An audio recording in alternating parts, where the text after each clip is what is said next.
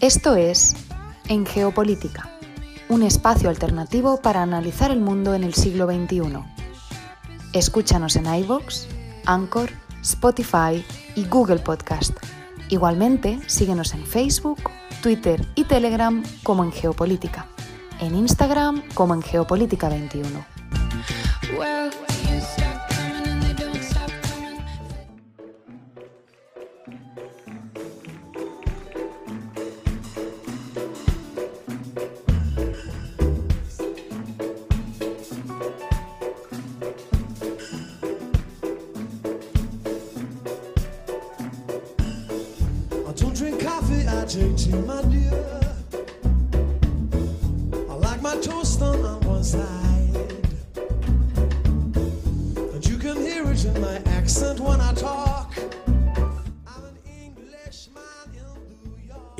Englishman in New York de Sting abrimos el programa del día de hoy, domingo 12 de septiembre de 2021. Iniciamos esta transmisión desde la ciudad de Bogotá. Los acompaña Fernando Galindo y les agradezco a todas las personas que nos sintonizan en América Latina, el Caribe y España a través de la plataforma radiolibre.cc. Igualmente saludamos a quienes nos escuchan como podcast en estas y otras geografías en iBox, Anchor, Spotify, TuneIn, Apple Podcast y Google Podcast. Esto es En Geopolítica, un espacio alternativo para analizar el mundo en el siglo XXI. Bienvenidos.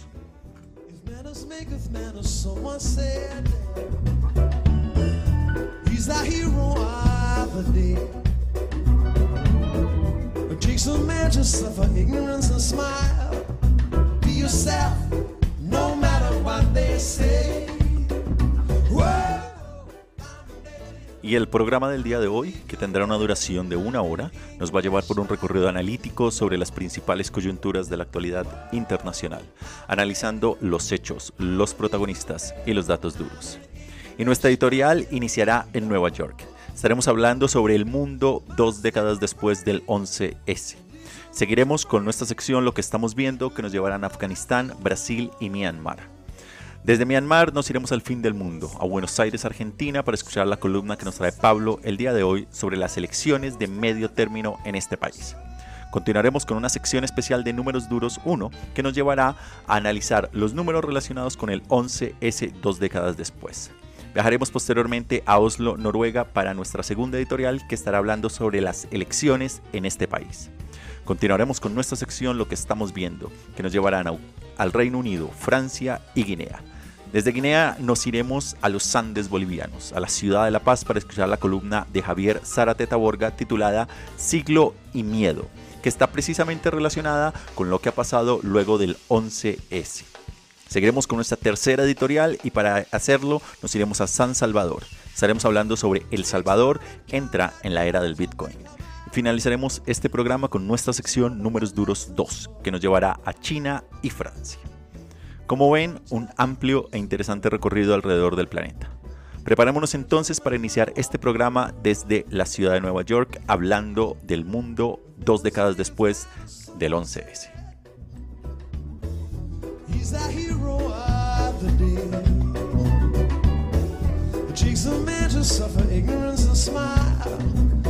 He's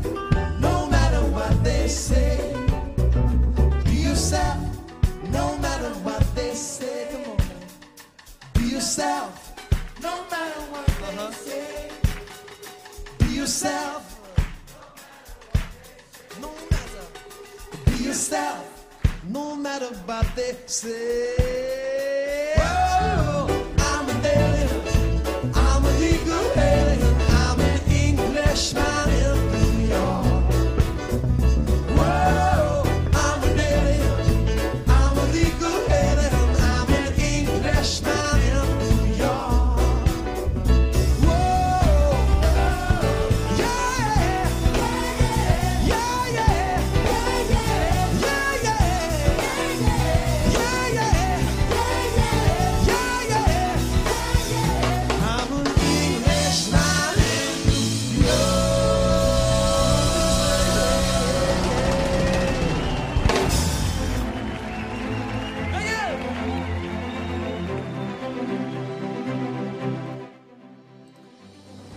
El mundo dos décadas después del 11S.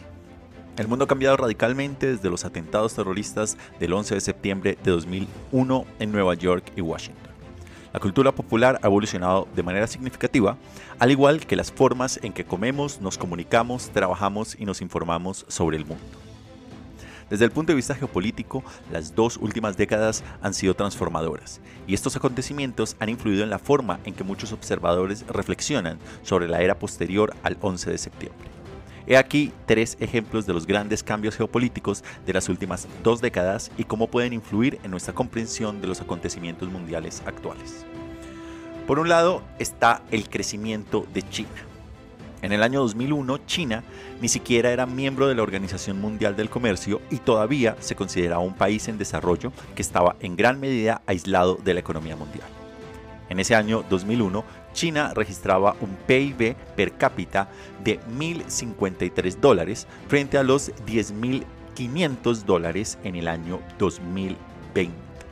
Hoy, los dirigentes chinos hablan de una nueva era en la que China se acercará al centro de la escena de los asuntos internacionales.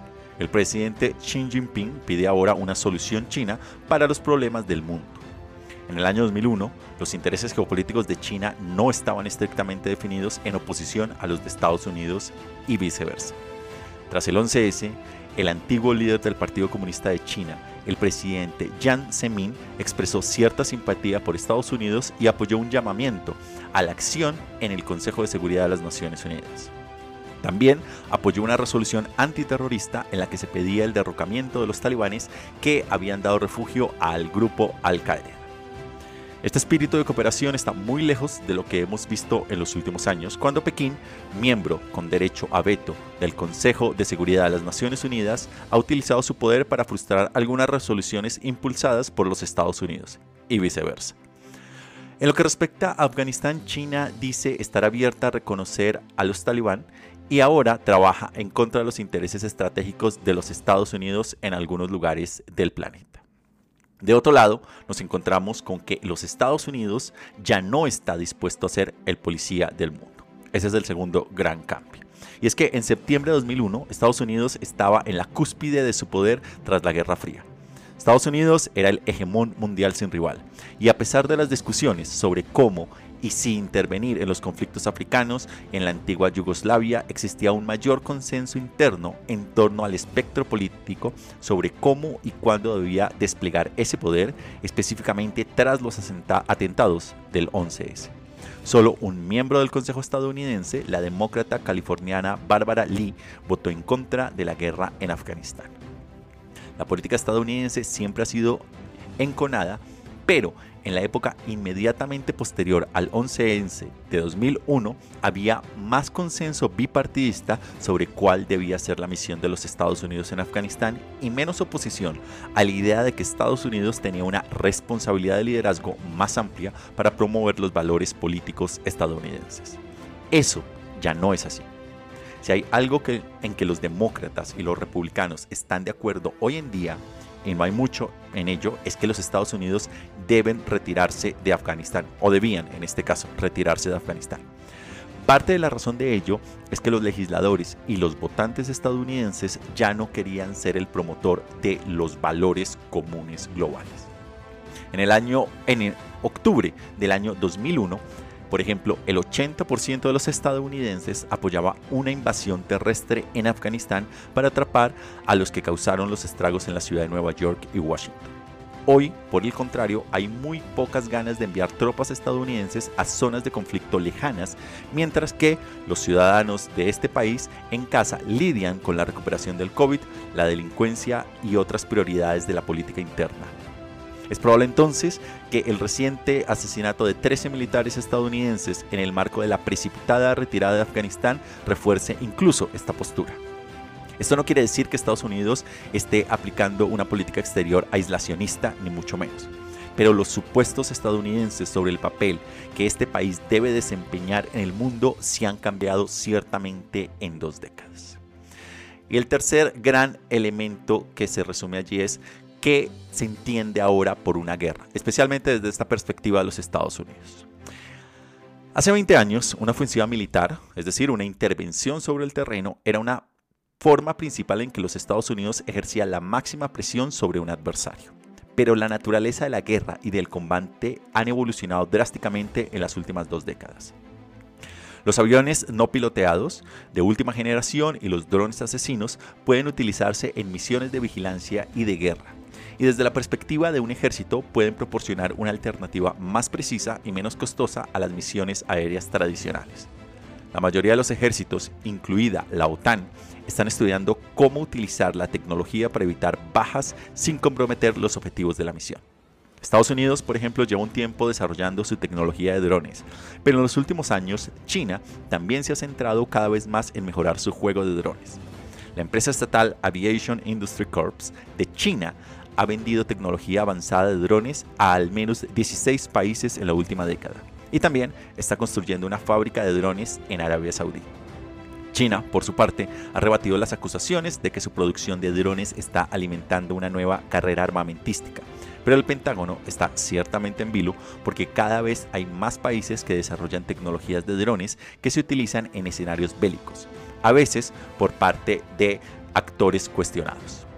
Azerbaiyán utilizó drones, por ejemplo, suministrados por Turquía contra Armenia en el conflicto de Nargarok-Karabakh el año pasado, mientras que el Kremlin ha aceptado enviar drones a la Junta Militar de Myanmar. En resumen, y es más probable que las futuras guerras se libren principalmente con armas cibernéticas que con el poder aéreo proyectado por los portaaviones. De hecho, el ciberespacio es hoy en día un gran escenario cada vez más peligroso donde se llevan a cabo los conflictos internacionales. Esto es cierto no solo para la guerra, sino para los actos de terrorismo, incluyendo el que ocurrió o los posibles actos de terrorismo que podrían ocurrir en lo que queda de este siglo XX. Y de esta manera entonces, con esta editorial en la cual estábamos hablando sobre el mundo dos décadas después del 11S, iniciamos nuestro programa del día de hoy. Vamos a ir con algo más de música y conectamos directamente con nuestra sección Lo que estamos viendo para irnos a Afganistán, Brasil y Myanmar.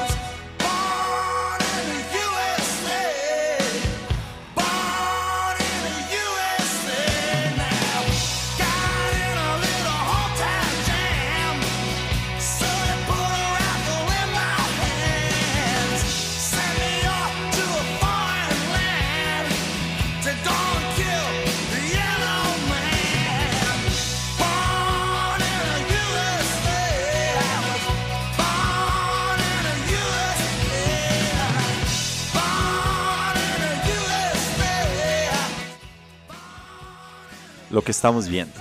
Vamos a iniciar en Afganistán y es que los talibanes han nombrado ya un gobierno interino. Tres semanas después de tomar el poder en Afganistán, los talibán nombraron el martes un gobierno interino formado en gran parte por veteranos de la guerra de 20 años contra los Estados Unidos. Los nombres más destacados son el del primer ministro Mullah Mohammad Hassan, ministro de Asuntos Exteriores bajo el primer régimen talibán, es decir, del año 2000 1996 al 2001. El ministro del Interior, Hiraduddin Haqqani, con una recompensa de 5 millones de dólares por ser el líder de la red Haqqani, afiliada a los talibanes, grupo responsable de algunos de los ataques más mortíferos contra las fuerzas estadounidenses y afganas, y el viceprimer ministro Muhal Abdul Ghani Baradar, principal negociador de los talibán con los Estados Unidos en Qatar. Los talibanes habían prometido un gobierno inclusivo que representara a todos los afganos, pero el provisional está dominado por la etnia pastún. También tienen exactamente el número de mujeres que la mayoría predijo, es decir, cero. Los talibanes esperan que un gabinete interino les facilite el reconocimiento internacional y el complicado asunto de gobernar Afganistán y encontrar dinero para hacerlo. Desde Afganistán entonces nos vamos a Brasil y a la insurrección de Bolsonaro que fracasa por ahora. El martes, el día de la independencia de Brasil, unos 100.000 partidarios del presidente derechista Jair Bolsonaro marcharon en la capital Brasilia para protestar contra el Tribunal Supremo por investigarlo, por difundir noticias falsas y por actos de corrupción. Cientos de personas rompieron las barreras policiales, pero finalmente fracasaron en su intento de llegar al Congreso y al Tribunal Supremo, que algunos de los incondicionales de Bolsonaro querían ocupar para emular la insurrección del 6 de enero en el Capitolio estadounidense. También se mantuvieron alejados de los miles de contramanifestantes y simpatizantes del expresidente Luis Ignacio Lula da Silva, que probablemente se presentará dentro de un año a su antiguo puesto contra Bolsonaro y que actualmente lidera las encuestas con un amplio margen. Bolsonaro, por su parte, llevaba días encendiendo a sus bases, declarando la guerra a los tribunales y tomando una página del guion de su amigo Donald Trump, insistiendo en que no aceptará el resultado de las elecciones si no gana. Aunque Bolsonaro no llegó a los 2 millones de votantes que esperaba y sus índices de aprobación siguen bajando, no hay que esperar que se rinda pronto. Y desde Brasil entonces viajamos ahora a Myanmar. Y es que el gobierno de la sombra de Myanmar declara la guerra a la Junta. Ocho meses después de que los generales derrocaran a los líderes democráticamente elegidos de Myanmar, el gobierno en el exilio ha, instalado a todo, ha instado a todos sus ciudadanos a unir las fuerzas en una guerra defensiva del pueblo contra la junta militar. Esto probablemente supondrá una combinación de resistencia pacífica por parte de los civiles, deserciones masivas de los burócratas y personal militar y policial y ataques de las milicias de las minorías étnicas. La Junta, por su parte, dice que todo esto es solo una estratagema para llamar la atención ante la Asamblea General de las Naciones Unidas, que tendrá lugar precisamente la semana que entra, que todavía no reconoce al gobierno anterior. O digo, la Asamblea que todavía reconoce al gobierno anterior. En cualquier caso, el llamamiento a un levantamiento nacional se produce en un momento en el que Myanmar está sufriendo su peor violencia desde el golpe de Estado sobre todo en los estados de las minorías étnicas que llevan mucho tiempo resistiendo. Si los combates se extienden al resto del país, sobre todo a las ciudades, podrían dar paso a una guerra civil en toda regla, cosa en la que nadie va a estar dispuesto a intervenir.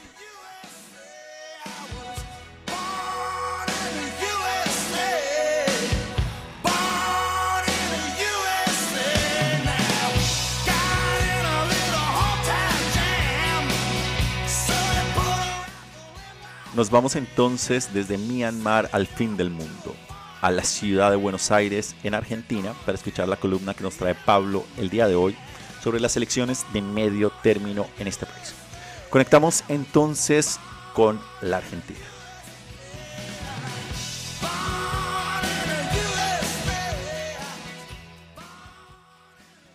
Buenos días a todos y todas, saludos desde Buenos Aires, aquí en el fin del mundo, para comentarles acerca de las elecciones que se llevarán a cabo este domingo en la Argentina, las internas de los partidos políticos llamadas PASO, primarias, abiertas, simultáneas y obligatorias. En la historia argentina electoral, las elecciones eh, primarias siempre fueron internas, cerradas exclusivamente a los afiliados de los partidos políticos. Sin embargo, hace unos 12 años atrás se modificó por ley esta modalidad y comenzó a implementarse estas pasos que permiten que cualquier ciudadano o ciudadana vote en la interna de cualquier partido. La eficacia en estos años se ha mostrado relativa porque hay partidos que de hecho no llevan diversas listas internas a estas elecciones, sino un único candidato, que es el mismo que va a competir luego en las elecciones generales parlamentarias que en este año se harán en noviembre. Con lo cual, si no hay candidatos y fórmulas que dirimir, las PASO terminan siendo un ejercicio un tanto inútil que funcionan como una especie de encuesta formal dos meses antes de las elecciones definitivas.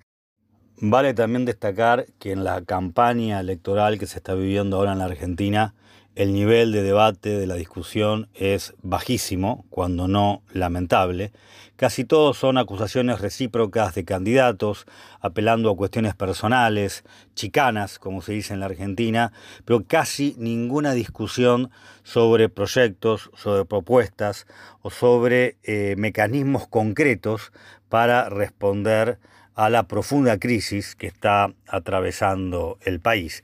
Además, eh, los candidatos en sus discusiones dan cuenta de que tenemos en definitiva por lo menos dos Argentinas, un país bipolar, porque según quien hable, en el país hay una corrupción inmensa o la corrupción nunca existió, el país está altamente endeudado o esa deuda en realidad no es tan inmensa, la campaña sanitaria y de vacunación contra el COVID fue excepcional o fue muy mal implementada y es como si no existiera una verdad posible porque todo cae escondido por el relato a favor o en contra según los candidatos que se trate. Y mientras tanto, la Argentina sigue atravesando uno de los peores periodos de su historia, el COVID mató más de 120.000 argentinos, la economía está pasando una de sus peores crisis y sin embargo la clase política, en vez de aprovechar una campaña como para plantear una discusión en serio sobre medidas que puedan resolver algunos de los problemas, se escapa por arriba con grandes mensajes de la gran nación argentina o del país que todos deseamos o del modelo de país al cual aspiramos, o muy por abajo, con críticas, discusiones y denuncias de nivel absolutamente personal, dejando en definitiva una sensación que atraviesa toda la Argentina, de norte a sur, de este a oeste, de que el país en definitiva no tiene solución.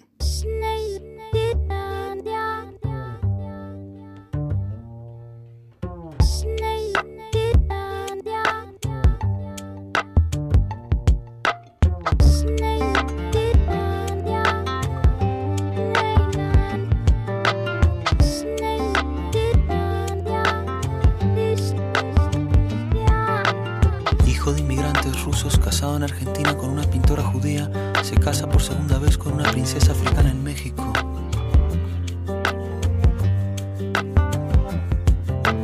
Música hindú contrabandeada por gitanos polacos se vuelve un éxito en el interior de Bolivia.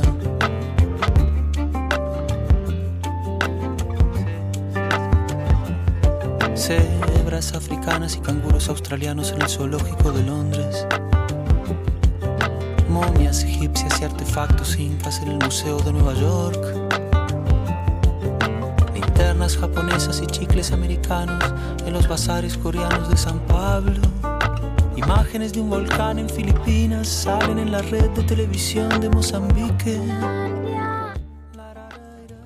Números duros, un número relacionado con el 11S. Vámonos entonces a Estados Unidos. Hay varios números allí. El primero es 25 mil millones. Tanto el sector público como el privado han invertido unos 25 mil millones de dólares para reconstruir la zona cero de Nueva York, incluido el monumento conmemorativo del 11S transformado en zona en un popular destino turístico. Dos proyectos restantes podrían hacer que la factura superara los 30 mil millones de dólares. Siguiente número que nos mantiene también en Estados Unidos y en Nueva York principalmente es 3,1 millones. Y es que los primeros en responder y los voluntarios necesitaron 3,1 millones de horas de trabajo para retirar los 1,8 millones de toneladas de escombros del Bajo Manhattan después de que los aviones secuestrados se estrellaran contra las Torres Gemelas. El esfuerzo de limpieza terminó el 30 de mayo del 2002. El siguiente número que nos mantiene también allí es 1106. Y es que los restos de 1106 personas que murieron el 11 de septiembre de 2001, aproximadamente el 40% del número de víctimas de la zona cero, nunca han sido identificados. Durante dos décadas, los médicos forenses han realizado pruebas de ADN a 22.000 partes de cuerpos recuperadas de los restos, con la esperanza de encontrar coincidencias para que las familias puedan dar algún tipo de sepultura a sus seres queridos. ya para entrar, para entrar en para entrar en Disneyland. Ya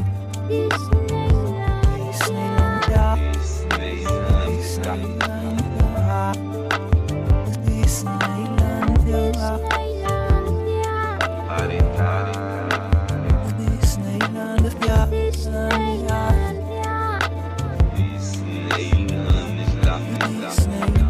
Yeah.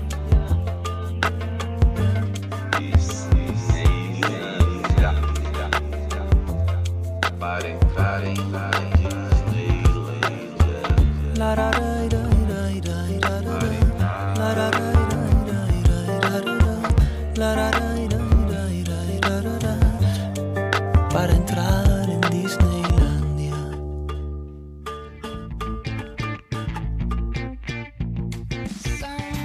Esto es En Geopolítica, un espacio alternativo para analizar el mundo en el siglo XXI.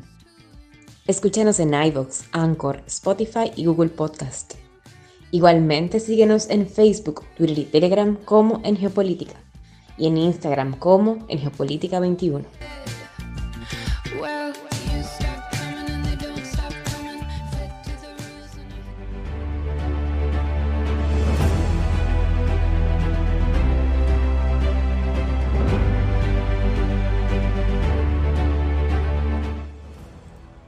Y ahora nos vamos entonces a Oslo, capital de Noruega, y vamos a hablar sobre las elecciones en este país voto a voto entre el petróleo y las energías limpias. La pregunta acá es, ¿qué hacer cuando lo que ha contribuido a convertirse en una democracia rica, próspera y saludable también está destruyendo el planeta en el cual la sociedad noruega busca salvar? Esa es la opción que tienen los cerca de 5 millones de noruegos cuando se enfrentan a unas elecciones cruciales el próximo 13 de septiembre. Ninguna democracia industrializada y competitiva depende tanto de las exportaciones de combustibles fósiles como Noruega. El descubrimiento de reservas de petróleo y gas en el Mar del Norte hace medio siglo catapultó al país de una ordenada pero pequeña economía pesquera y maderera a uno de los estados de bienestar social más avanzados y prósperos del planeta. El petróleo representa más del 40% de las exportaciones de Noruega. La industria emplea directamente a unas 200.000 personas, es decir, alrededor del 7% de la población activa. Y por supuesto, el famoso Fondo Soberano de Noruega, alimentado por el petróleo, es el mayor del mundo, con más de un billón de dólares. Aunque financia las pensiones en lugar del presupuesto que se financia con los típicos y elevados impuestos nórdicos, el Fondo Soberano es un muy buen colchón para momentos de crisis. En otras palabras, algo con lo que la mayoría de los países solo pueden soñar, para los noruegos es algo real que existe. Al mismo tiempo, Noruega es un país verde que quiere liderar los esfuerzos mundiales para combatir el cambio climático. Ahí entra precisamente esta contradicción interna, y es que a pesar de todo el petróleo y el gas que envía al extranjero, Noruega apenas lo utiliza en su país. La inmensa mayoría de la generación de electricidad de Noruega procede de la energía hidroeléctrica y no de los hidrocarburos. 7 de cada 10 vehículos nuevos vendidos el mes pasado eran totalmente eléctricos. La mayor parte de la capital, Oslo, está total y agradablemente libre de coches. Pero los activistas y los partidos políticos advenedizos están estableciendo una conexión más estrecha entre el modelo económico de Noruega y sus objetivos medioambientales. Y esta contradicción, es decir, la dependencia de los combustibles fósiles y la ambición ecológica, está ahora sobre el papel y se está enfrentando en las votaciones. Los dos partidos del establishment, los conservadores de centro derecha que actualmente ocupan el poder, así como la oposición laborista de centro izquierda, que va a la cabeza, apoyan a la industria. Afirman que, aunque están a favor de una transición gradual de la producción de combustibles fósiles, las consecuencias económicas de desconectar demasiado rápido serían devastadoras. También señalan que incluso si Noruega dejara de vender petróleo, tendría poco impacto en el clima a menos que la demanda mundial de este producto disminuyera más ampliamente. Es decir, si no lo vendemos a un mundo sediento de petróleo, cualquier otro país que lo produzca ocupará nuestro lugar. Pero la cuestión es la siguiente, los laboristas lideran actualmente las encuestas, pero con solo un 23% tendrían que formar una coalición para gobernar. Y dos de sus posibles socios más naturales, el Partido Socialista de Izquierda, que tiene un 10%, o potencialmente los verdes de centro izquierda, que tendrán un 5%, quieren detener las nuevas licencias de exploración.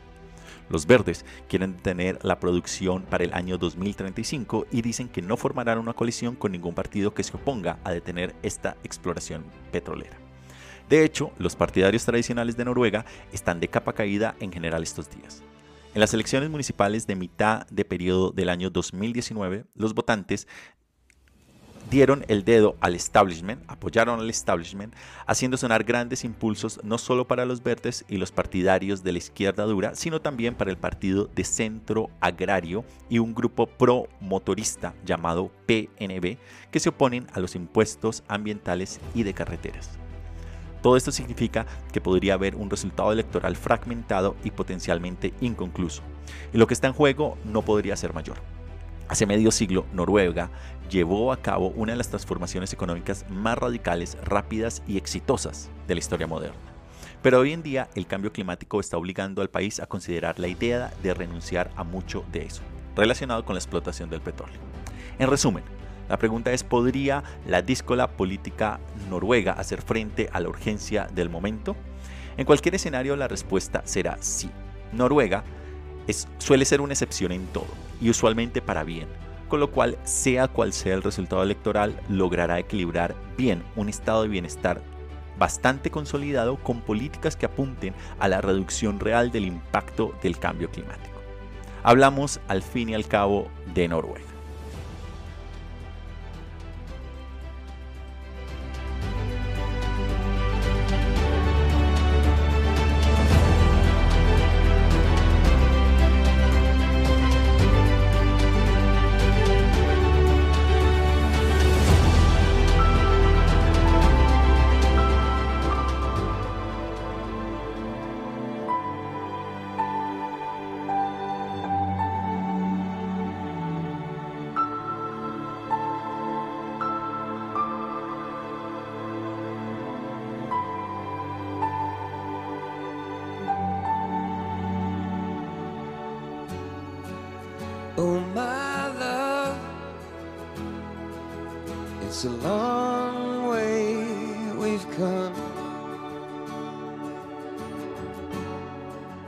Freckled hills to the steel and glass canyons,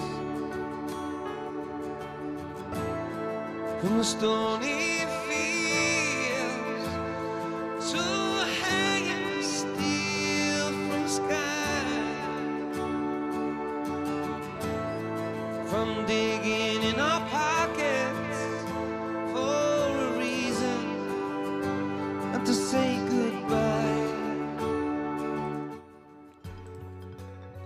Lo que estamos viendo. Vamos a tener una cifra global, vamos a irnos al Reino Unido y Francia y a Guinea. Arrancamos a nivel global y nos vamos con el COVAX. Y es que la Organización Mundial de la Salud reveló el miércoles que el plan COVAX podría quedarse sin medio millón de dosis de su objetivo de suministrar 1.900 millones de la vacuna COVID a los países de ingresos bajos y medio para finales de este año 2021. Varios factores han contribuido a este déficit.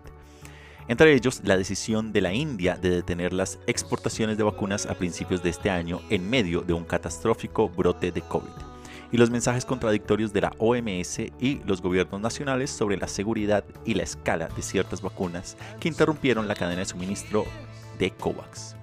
La Organización Mundial de la Salud en ese sentido lleva mucho tiempo apuntando a los países ricos que ponen las vacunas de refuerzo antes de que los países en vías de desarrollo distribuyan siquiera la primera o incluso la segunda vacuna a sus poblaciones. Pero el presidente de los Estados Unidos, Joe Biden, contraatacó en los últimos días diciendo que el argumento de las vacunas de refuerzo frente a la donación de vacunas es una opción falsa, afirmando que los Estados Unidos pueden hacer y han hecho ambas cosas. Hasta el momento, COVAX ha suministrado 245 millones de dosis, pero solo el 0,4% de ellas han sido administradas en el mundo, se han aplicado en estados de bajos ingresos. Nos vamos entonces desde este número global a Inglaterra y Francia. Y es que cada verano miles de inmigrantes que intentan llegar al Reino Unido cruzan el Canal de la Mancha desde Francia en pequeñas y desvencijadas embarcaciones. En medio de un número especialmente elevado este año, las autoridades británicas han aprobado ahora planes para rechazarlos. Detener a esos inmigrantes es ahora la prioridad número uno de la ministra del Interior británica Priti Patel, cuyo jefe, el primer ministro Boris Johnson, llegó a donde está en parte por adoptar una línea dura en materia de inmigración. pero Francia afirma que obligará a la gente a volver al mar sin ayuda sin ayuda violari- que, ya que violaría la legislación marítima, mientras que los grupos de apoyo a los inmigrantes les preocupa que esta práctica pueda poner en vida la vida de los mismos. El Reino Unido ayuda a financiar los esfuerzos franceses para interceptar las salidas, pero ahora Londres también amenaza de forma un tanto desconcertante con retener ese dinero por completo a menos que París ayude en este trabajo. Y desde el Canal de la Mancha nos vamos entonces a Guinea. Y es que por si la institución, mediante un golpe de Estado militar, no fuera suficiente, ahora el presidente derrocado de Guinea, Alfa Conde, es objetivo de burlas en Internet. Horas después de tomar el poder, los soldados publicaron una imagen de Condé, de 83 años, tumbado en un sofá, descalzo y con unos vaqueros y una camisa desabrochada, con un aspecto curiosamente relajado mientras estaba rodeado de hombres fuertemente armados y con máscaras. El meme ha inspirado el reto Alpha Con Challenge en Twitter, en el que los usuarios de toda África Occidental están haciendo y compartiendo divertidas parodias de la imagen. Un periódico sudafricano afirma que las imágenes editadas son un homenaje al proverbio africano que dice, si no nos reímos, seguramente lloraremos.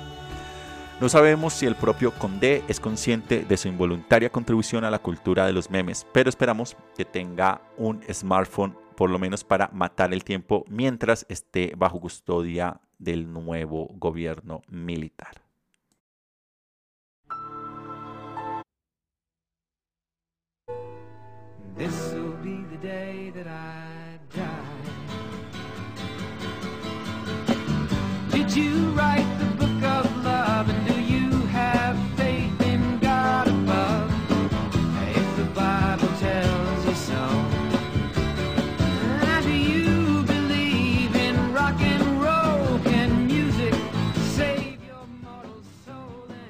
Y con esta canción de American Pie, ahora nos vamos a ir a los Andes bolivianos, nos vamos directamente a la ciudad de La Paz para escuchar esta interesante columna que nos trae Javier Zárate Taborga, titulada Siglo y Medio, que hace un análisis bastante interesante de lo que ha pasado desde el 11 de septiembre de 2001 al día de hoy, dos décadas después, y que conecta precisamente con el core del programa del día de hoy relacionado a cómo ha cambiado el mundo.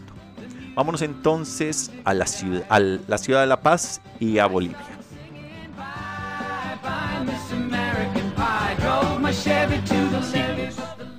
y miedo. En la medición convencional del tiempo, un siglo comienza el primer día del año 1 de cada centuria.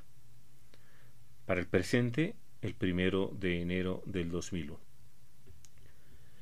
Pero para la historia, no siempre es así.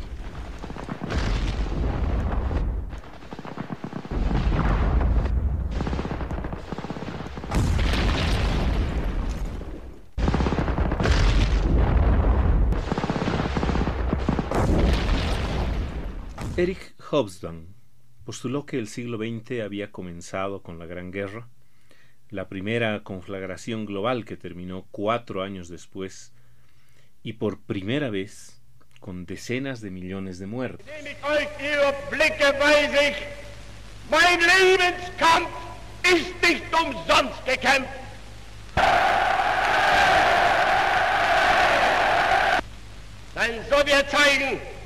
Soll er vor sich hertragen und wir werden in unserem Zeichen wieder siegen. Pero era el inicio de tres décadas de confrontación global que terminaron con una segunda, que terminó a su vez cambiando el nombre de la primera para ser la Segunda Guerra Mundial, con más de 60 millones de personas muertas y gran parte del mundo físicamente destruido.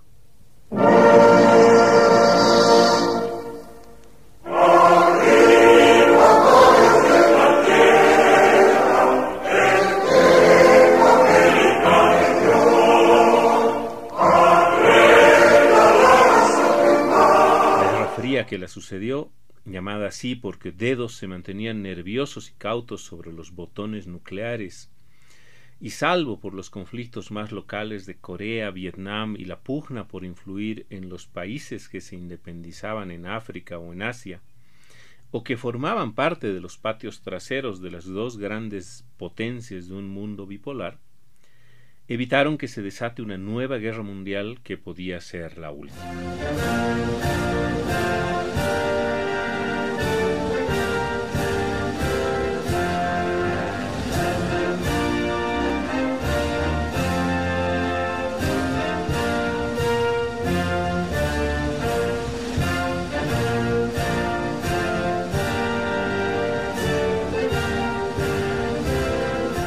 El miedo acompañó el desarrollo del siglo XX como siempre había acompañado al ser humano.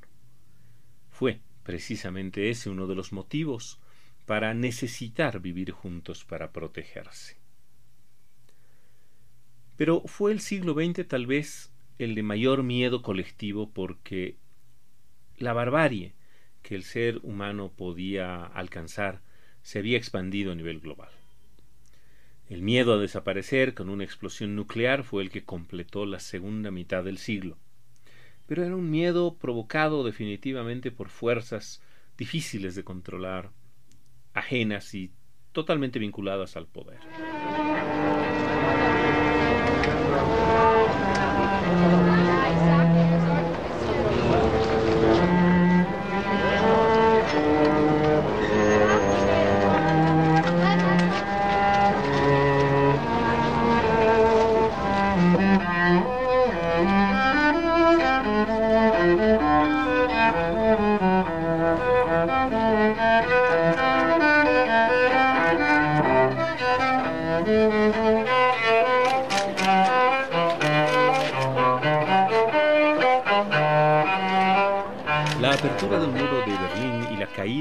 Pocos años de uno de los dos bloques que habían dominado el mundo en las últimas décadas parecía dar a entender que el otro bloque había ganado la pulseta y de esa manera el orden mundial del siglo XX se decantaba por una sola fórmula de dominación para intentar construir un mundo globalizado con un poder unipolar. La caída del muro significaba para algunos historiadores el final del siglo XX, aunque aún le faltaba una década de calendarios. El tiempo seguía pasando y el temor de que las computadoras usadas por las empresas y en menor medi- medida por las personas comunes el primer día del año 2000 colapsaran, que era una fecha simbólica pero errada para el inicio de este siglo, asustó ante la posibilidad de un apagón informático que nunca llegó, y el primer día del año 1 del siglo XXI, efectivamente, fue irrelevante.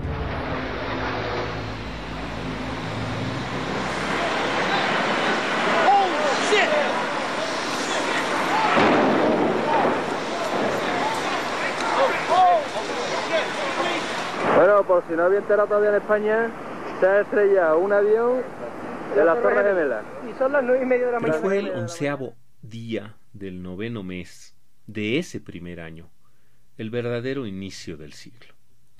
Fue el día en que la historia registraría que una potencia podía ser atacada en su suelo no por un enemigo equivalente ni con formas convencionales, sino utilizando herramientas de la modernidad para destruir símbolos de la modernidad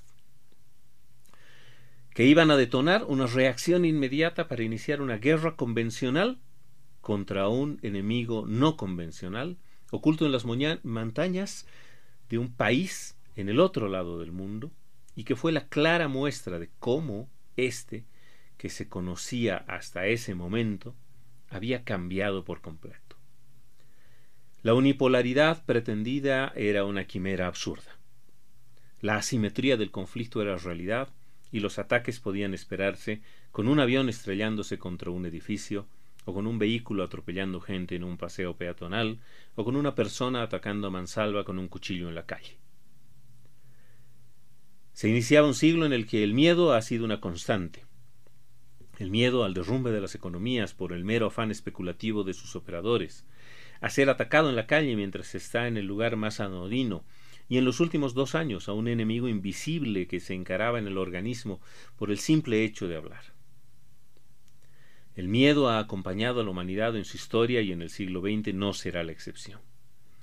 Pero los miedos cambian con el tiempo. Ahora se teme a uno invisible, pero en el futuro se temerá los avances de la tecnología y la inteligencia artificial que para interés de algunos busca reemplazar a muchos humanos.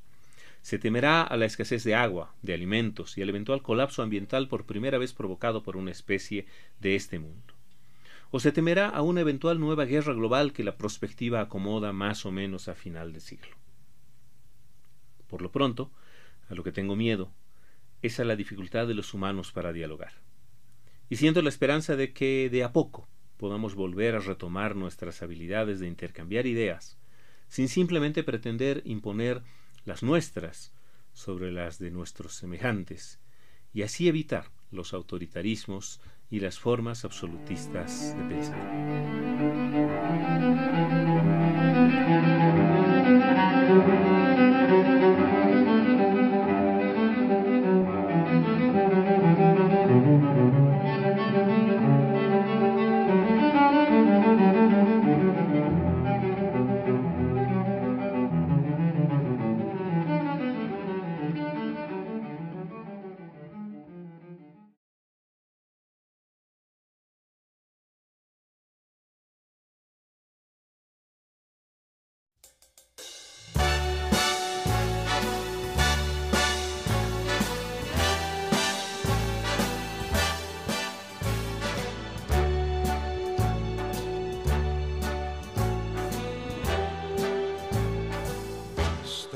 Spreading the news. I'm leaving today. I want to be a part of it. New York, New York. These vagabond shoes are longing to stray right through the very heart of it. New York, New York. I want to wake up in a city that doesn't sleep and find I'm king of the hill.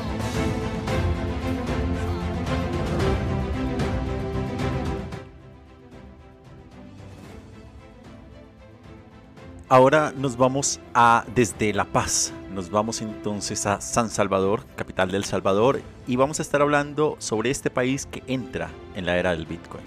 Y es que El Salvador se convirtió el pasado 7 de septiembre en el primer país del mundo en adoptar formalmente la criptomoneda Bitcoin como moneda de curso legal.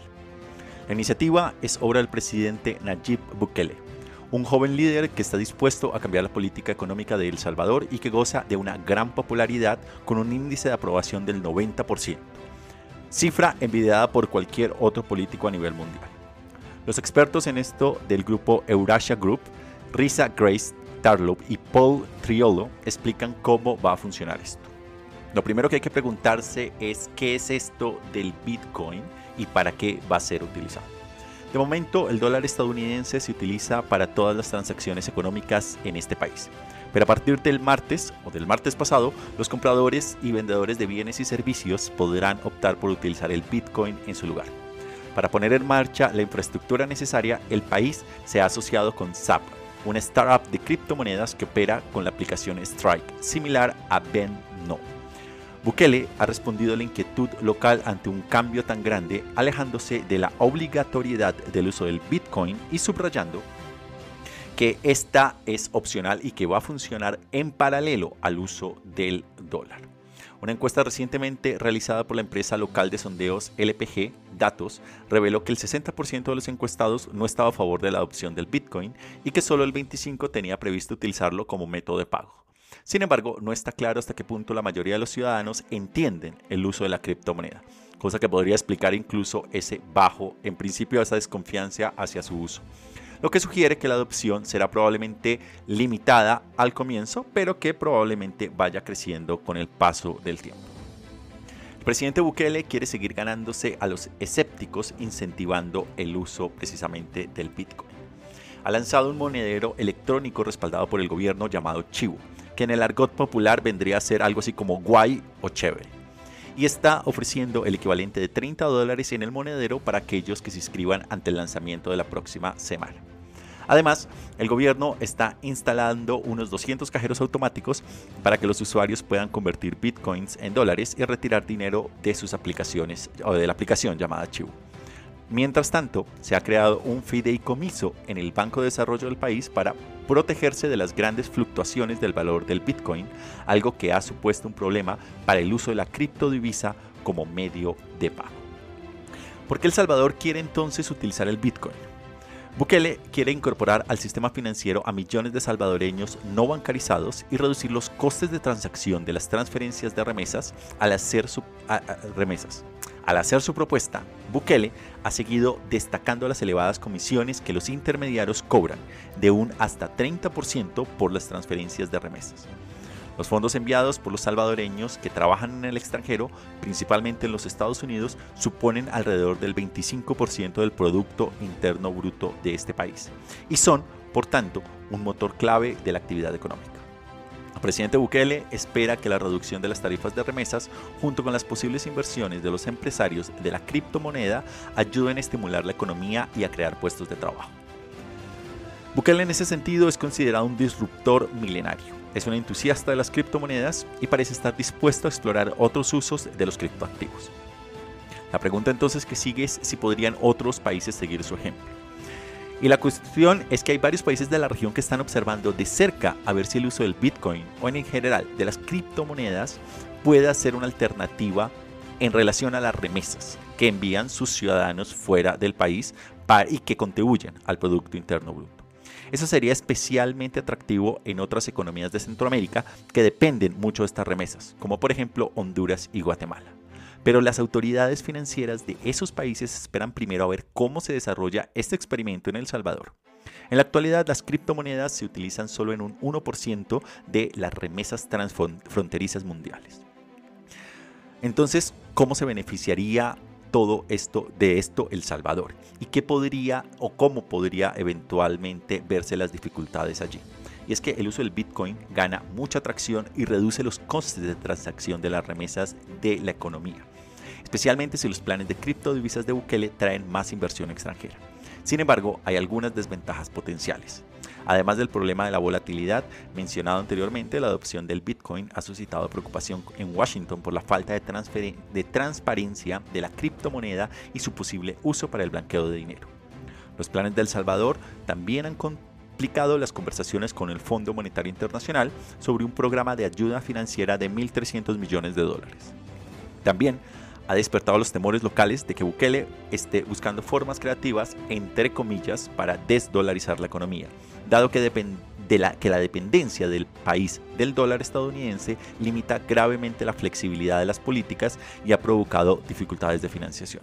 Sin embargo, esta es una apuesta que no es real y tampoco que la que busca su presidente, por lo menos no en el corto ni en el mediano plazo, ya que sería totalmente irreal. El dólar hace parte de la economía de Salvador y seguirá haciéndolo.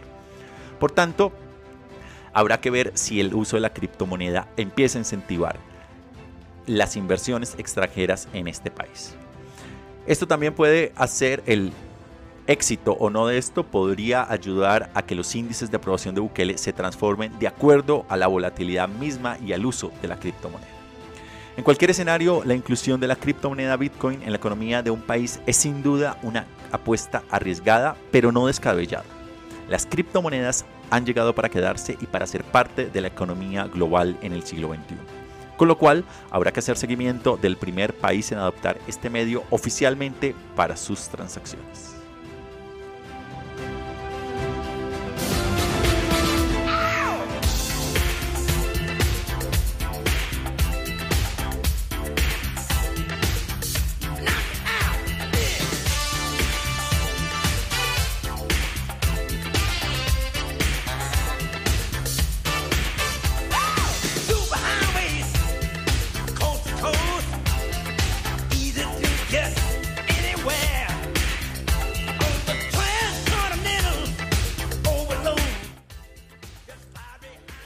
Números duros 2. Vamos a iniciar en Chile, nos iremos a China y a Francia. En Chile el número también es 11, 11 de septiembre, y es que se celebra, como todos los años, el, se conmemora lo que ha sido el golpe de Estado contra el presidente democrático Salvador Allende. El 11 de septiembre del año 73 tiene lugar este sangriento golpe a manos del dictador Augusto Pinochet, que dio inicio a los 11 años de una de las peores dictaduras en América Latina y el Caribe. Como todos los años, la sociedad democrática chilena sale a las calles a rememorar la memoria de quien fuera conocido como el presidente mártir, un gran político chileno que fue vilmente traicionado por los militares y dio inicio a esta dictadura de Augusto Pinochet en este país. Desde Chile nos vamos con el siguiente número que nos lleva a China y es 22. La plataforma china de redes sociales China, Weibo ha bloqueado temporalmente 22 cuentas de clubes de fans del K-pop por comportamiento irracional de persecución de estrellas, como la financiación colectiva de un avión personalizado como regalo de cumpleaños para uno de los miembros de la super famosa banda BTS. Las suspensiones son probablemente un guiño a la represión más amplia de Pekín contra la obsesión por las, de las celebridades entre los jóvenes. Y nos vamos con el siguiente número que nos lleva a Francia y es 14, y es que 14 hombres serán juzgados el miércoles en Francia por su papel en los atentados de estado, del Estado Islámico que mataron a 130 personas en París en el año 2015 en el mes de noviembre. La mayoría de los acusados se enfrenta a cadena perpetua y si son declarados, si son declarados culpables. Entre ellos está Salah Abdelam, el único atacante superviviente que fue detenido posteriormente en Bélgica y condenado allí a 20 años de prisión por otros delitos relacionados.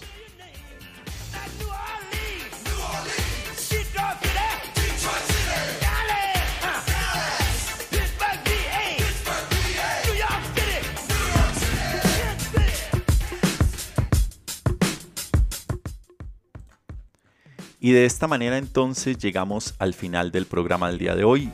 Tuvimos un recorrido alrededor del planeta que inició en Nueva York y estuvimos hablando sobre el mundo dos décadas después del 11-11. Nos fuimos posteriormente a Afganistán, Brasil y Myanmar. Viajamos al fin del mundo a Buenos Aires, Argentina, para escuchar la columna de Pablo sobre las elecciones de medio término en este país. Continuamos con una sección de números duros, sección especial relacionada con el 11-11 dos décadas después. Viajamos posteriormente a Oslo, Noruega, para hacer un análisis general y rápido sobre las elecciones en este país. La sección Lo que estamos viendo nos llevó al Reino Unido y Francia, posteriormente a Guinea. Nos fuimos a la ciudad de La Paz, en Bolivia, para escuchar esta interesante columna sobre siglo y miedo, este análisis sobre cómo ha iniciado el mundo internacional en este siglo XXI. Luego nos fuimos a San Salvador a escuchar este análisis sobre El Salvador que entra en la era del Bitcoin y finalizamos esta sección de números duros con esta visita rápida a Chile, China y Francia. Les agradezco a todos ustedes por su sintonía y por escucharnos a modo podcast en diferentes lugares del planeta. Les invitamos a que si no lo están, se suscriban gratis en cualquiera de las plataformas en las que estamos, iBox, Anchor, Spotify, TuneIn, Apple Podcast y Google Podcast, a que nos sigan en Facebook, Twitter, Telegram e Instagram y también a que nos visiten en nuestra página web en geopolítica.com. Igualmente, a que si les gusta el programa y quieren apoyarnos, les invitamos a que dejen sus likes, comentarios y opiniones en cualquiera de las plataformas y a que lo compartan en sus redes para así seguir llegando a más personas. Yo me despido aquí, los acompañó Fernando Galindo desde la ciudad de Bogotá, les deseo un feliz resto de semana y nos encontramos en la siguiente emisión. Hasta la próxima. Of Liberty, long live the World Trade, long live the King, yo. I'm from the Empire State. That's